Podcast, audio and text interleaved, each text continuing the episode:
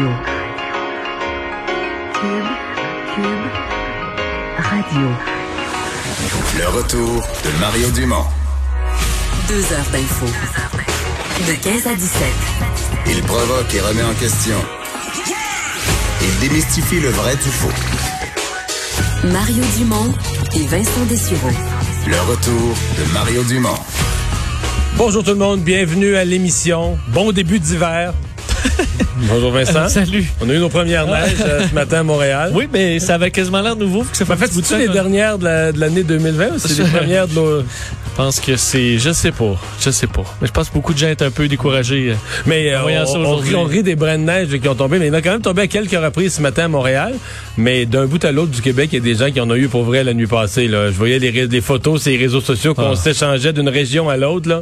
Ouais, quand ça en laisse au sol, là, Oui, oui, non, mais des patios avec un petit pouce ou deux, là, il y avait ça. euh, ouais, on est quand même le À 8, Québec, le entre 8 autres. mai, là. Là, ça va être correct. Euh, Ouais, ouais. D'ailleurs, il y a eu un rappel euh, de, de est-ce que c'est un signe, Monsieur Arruda, là, aujourd'hui, soulignait, peut-être que si on va avoir un week-end frais, c'est un rappel que faut pas se, se, se relâcher trop pendant l'été, comme le La week-end nature dernier. nous parle. Exactement. Bon. Euh, ben, parlons-en de lui euh, qui euh, s'est présenté euh, ce matin donc à Montréal.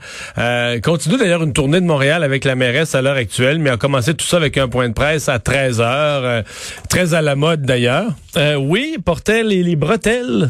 Bretelles look blanches, différent. ouais, Je sais pas pourquoi il était toujours assez stable dans son dans son look aujourd'hui à Quand Montréal. même toujours un look recherché, mais là encore plus recherché pour Montréal. Et euh, portait le masque. hein. Donc Oui, à Montréal, portait le masque également. Euh, il est arrivé masqué, a enlevé son masque donc juste avant le point de presse. Euh, point de presse donc pour euh, pour Montréal. Il n'y a pas de point de presse de Monsieur Legault là ce- cet après-midi. Ça ira à lundi. Mais on sait c'est à Montréal où ça où ça se passe où on a des problèmes. Alors c'était une conférence de presse spécifique à Montréal Mais on n'a avec pas annoncé, contrairement à ce que certains auraient pu espérer, on n'a pas annoncé une révolution. Là. Juste, un- on a confirmé qu'il allait avoir plus de tests, tels que déjà annoncé, puis qu'on allait en faire beaucoup à Montréal. là. Exact. On se demandait même au ton, à l'importance un peu que ça prenait. Est-ce qu'on va nous annoncer de nouvelles mesures là, plus dures envers les Montréalais? Ben, Moi, ce matin, j'ai parlé de l'épidémiologiste euh, Nima Machouf qui disait, euh, on est là, là, tu sais, des mesures strictes euh, sur le masque, mais sur l'ensemble de l'œuvre, un message de resserrement pour dire, ben là, à Montréal, on n'a on pas le contrôle, puis le reste du Québec a recommencé ses activités, puis pas à Montréal, donc on, on donne un grand coup, mais ça n'a pas été ça la conférence de presse. Effectivement, alors qu'on a donné par communiqué donc les, les chiffres du bilan d'aujourd'hui, qui est quand même important, 94 nouveaux décès, euh, 912 nouveaux cas. Par contre, quand même une donnée plus positive, les hospitalisations qui sont en baisse pour une rare fois, moins 9 et moins 17 aux soins intensifs. Alors, c'est une courbe qu'il faudra surveiller, voyant le nombre de dépistages monter.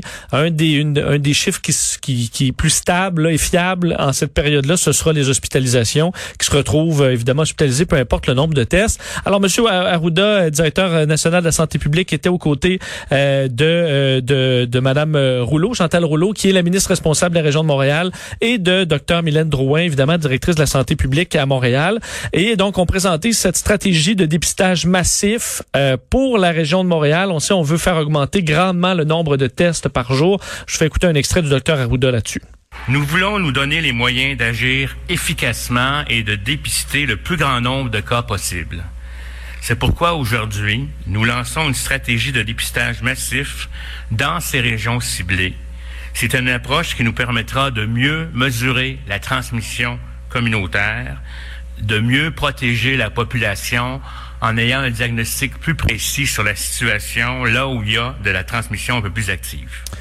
Alors, on souhaite vraiment la collaboration de la population qui est excellente au dire de M. Arruda. Oui, qui est excellente en général, mais il a quand même dit qu'il y a certaines personnes, exemple, qui qui sont dépistées par la santé publique comme ayant, dans, le cadre des enquêtes, comme ayant été en, contact avec une personne qui a eu la COVID. Donc on parle de haut risque et que ces gens-là collaborent pas, le rappellent pas, euh, continuent à se promener dans la communauté, euh, répondent pas aux, aux demandes de la santé publique. Donc, euh, on, on lance un appel général. On dit oui, oui, les gens en général collaborent, mais dans le particulier, on dit il y en a quand même qui collaborent pas du tout. Là. Effectivement, qui se présentent pas à leur rendez-vous, qui font pas les suivis, qui euh, ne restent pas isolés alors qu'on leur demande. Alors ça, on a un problème là-dessus, effectivement. Ce qu'on demande donc aux Montréalais, là, de surveiller ces symptômes, on revient un peu à la base, euh, et de téléphoner au 1 877 644 45-45. Si vous aviez fièvre, tout, euh, difficultés respiratoires, perte d'odorat, donc des symptômes qu'on associe à la COVID-19. Et ensuite, on va vous orienter vers euh, l'endroit où vous pourrez avoir un dépistage ou une évaluation. Ça inclut les deux autobus euh, modifiés de, de la STM qui ont été transformés en système mobile qui va se promener dans les zones chaudes, entre autres des zones aussi où on peut parler moins français ou l'anglais, là, avec des communautés culturelles qui peuvent être plus difficiles à atteindre par les médias traditionnels. Alors, on pourra se déplacer avec des centres mobiles. 80% des analyses euh, seront dans les zones justement les plus chaudes. Euh, également du côté de la ministre Rouleau, là, ce qu'on expliquait, ben, M. Arruda en a parlé aussi, les masques. Là. Et là, on va commencer, on sent que on commence à être de plus en plus clair sur les masques. Ben, D'abord, il le portait, lui, là, en débarquant de son véhicule, comme tu disais tout à l'heure, jusqu'à temps d'être assis à la conférence de presse, l'a enlevé pour parler. Puis quand je dis lui, tous les intervenants à la conférence de presse faisaient la chose identique.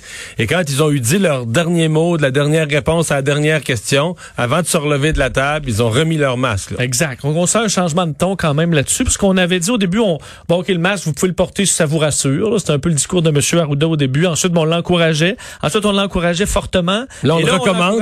très fortement. OK. Euh, alors, c'est le discours de M. Arruda et Mme Drouin également qui l'a rappelé. On peut, Mme Rouleau, pardon, la ministre responsable de la, de, de la métropole. On peut l'écouter.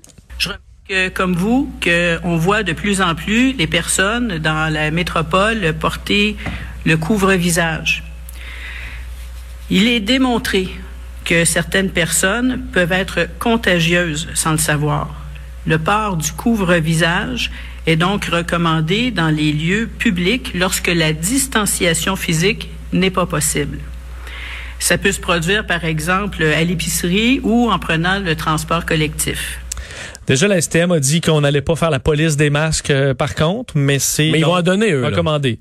Ah oui, on pourra en donner. STM, ouais. Effectivement, donc vous serez euh, vigilant à l'intérieur des transports en commun. Du côté de la, responsable de la santé publique à Montréal, Mylène Drouin, euh, ben, elle parlait entre autres des, euh, des dents. Mais rappelle encore là que la population doit pas lâcher, que c'est pas facile, particulièrement à cette période de plus de, de beau temps qui va s'en venir et de déconfinement.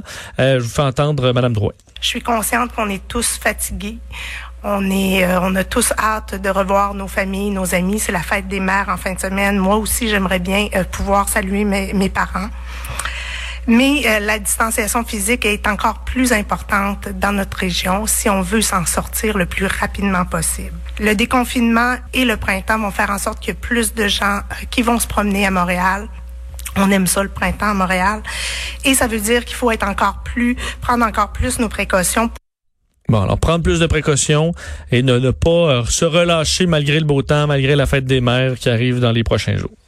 Ouais, mais c'est là que euh, si tu veux obtenir ça, à mon avis, il faut que tu aies des messages plus... Euh, parce que là, les, derniers messages que les gens ont eus, là, c'est des messages de déconfinement, de relâchement. Bon, là, ça a été reporté deux fois. Je sais pas jusqu'à quel point les Montréalais ont pris conscience que, oups, là, chez nous, il euh, y a rien qui reprend. Mais euh, moi, je le sens pas à Montréal, l'atmosphère de un peu de crise là, tu sais. Qu'on sentait il y a quelques semaines. Oui, c'est ça. Alors que là, à Montréal, à Montréal, on devrait être plus paniqué aujourd'hui, mettons qu'à la mi-avril en se rendant compte que, ben voyons, ailleurs, la, pandémie est sous contrôle, puis ici à Montréal, c'est pire que jamais. Ben, les gens devraient être plus nerveux, alors que c'est le contraire. on est plus. Je sais pas qu'on est en relâchement complet. On voit des masques, on la plupart des gens font quand même attention, mais à mon avis, on est dans un certain relâchement alors qu'on devrait être, on devrait être dans une super vigilance là, pour la, pour Montréal. Mais enfin, en passant là, je vérifiais ça tantôt ce matin. Quand on parle de la CMM, oui. Pour lequel on dit oui, le déconfinement au Québec un peu partout, sauf dans la région de Montréal.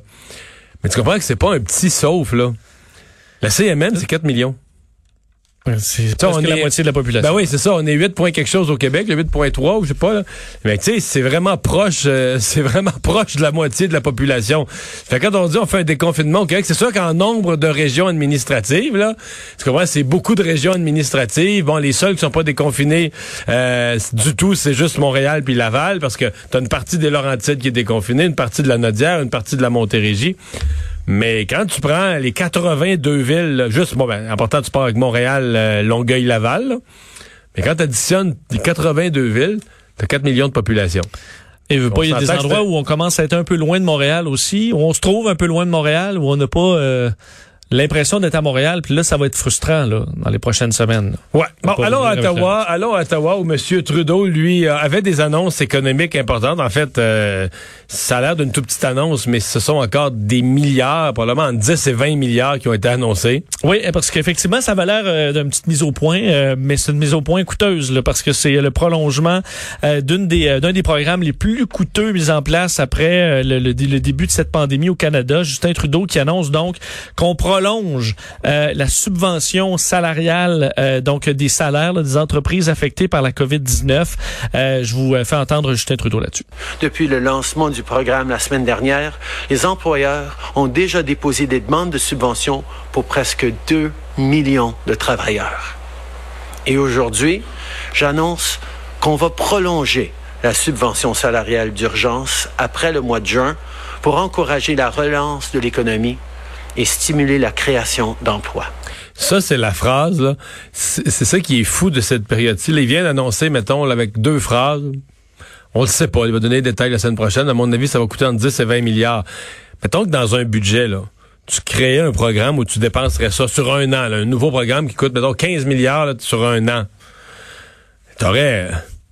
T'aurais un livre vert, là, tu comprends? Un livre blanc d'orientation, 350 pages qui donnerait les détails, les normes du programme, la façon de gérer ça. Tu comprends? Parce que là, on disait, c'est une dépense énorme, là. Mais là, euh, bah, dans une phrase du Un premier petit ministre, vendredi là. une phrase du premier ministre un vendredi, ah on prolonge le programme, puis euh, Parce que le, le- pour les trois mois, c'était évalué à plus de 70 milliards. ouais, c'est ça. Donc, t'en- avec le, c'est pour ça que j'arrive entre 10 et 20, parce que là, je me dis, mettons que tu rajoutais un mois. Ouais. Là, tu t'es par rajoutes- mois, là, on s'entend. là. Ton Hein? 10 à 20, c'est par mois. Oui, ça veut pas moi- dire moi, je qu'il y aura calcule- pas d'autres mois après. Ouais, moi, je calcule s'il prolonge d'un mois. Je fais l'hypothèse qu'il prolonge d'un mois. Donc, je me dis, mettons, un tiers du montant de 70, ça, ça ferait à peu près 23, là. Mais là, peut-être, soyons optimistes. Il y a peut-être un certain nombre d'entreprises. Il y, a- quand même des éléments économiques qui reprennent. Fait que, mettons qu'il y a un certain nombre des entreprises qui sont plus sur la subvention salariale parce qu'elles ont recommencé l'ensemble de leurs activités et tout ça, mais c'est quand même, là. Ça, c'est, très réaliste de penser que ça, ça vient de coûter 20 milliards. Et euh, justement, combien de temps ça va durer? Les détails sont, on les aura la semaine prochaine. Euh, Bill Morneau qui va donner les détails. Des questions également sur la PCU là, qui ont été posées euh, à Justin Trudeau. Est-ce que euh, c'est le, le prochain programme à être prolongé? Là? La PCU, c'était pour 6 quatre juillet. mois, donc euh, 6 juillet. Euh, et euh, là-dessus, Justin Trudeau dit, ben, on va continuer à s'ajuster. Donc, il n'est pas rendu là. Mais Mais, c'est euh, toujours la même phrase. Nous serons là pour les Canadiens. Bon, euh, ça, oui, il va être là. Il va être là. Ça, il le répète effectivement souvent.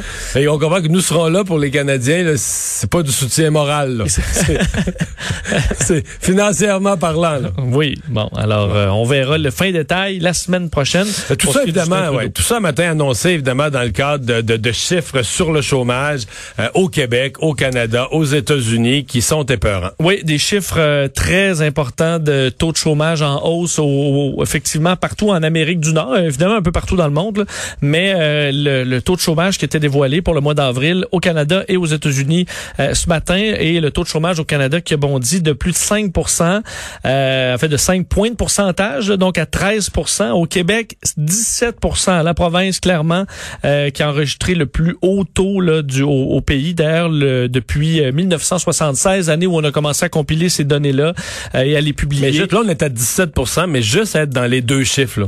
C'est plus de 10, là. on n'a pas vu ça depuis pas des décennies. Euh, on n'a pas vu ça depuis le tournant de l'an 2000. On avait eu les derniers double digits, là, 10, 10 points quelque chose dans les deux chiffres. Euh, faudrait vérifier exactement quand, mais moi je dirais à l'œil, là, l'année 80, fin 98, 80, peut-être début 99. Donc moi qui travaille depuis l'âge de 18 ans à peu près, j'ai jamais connu ça. Là. Donc toi, toi, t'as commencé à travailler en 2000? À 2001, 2002, 2001, bon. là, Non. Non, toute ta jeune, tous les gens, mettons, euh, un an ou deux plus vieux que toi, là, euh, jusqu'à 20 ans, là, c'est un univers qu'ils ont jamais, un univers de chômage élevé, là, dans les deux chiffres, c'est quelque chose qui a jamais été connu, là. Moi, j'ai connu ça parce que le chômage chez les jeunes, quand moi j'étais à l'université, le chômage chez les jeunes était à ça, le 15% était, mettons, en 12, 12 pour l'ensemble de la population, 15-16 chez les jeunes.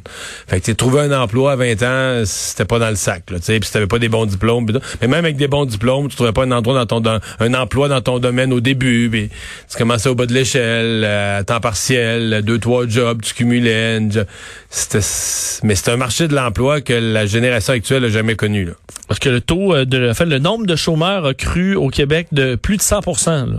101% euh, d'augmentation. En deux mois, en 360. un mois et demi. Exactement. Donc, euh, des taux très élevés. Et c'est, on retrouve peu des chiffres similaires aux États-Unis.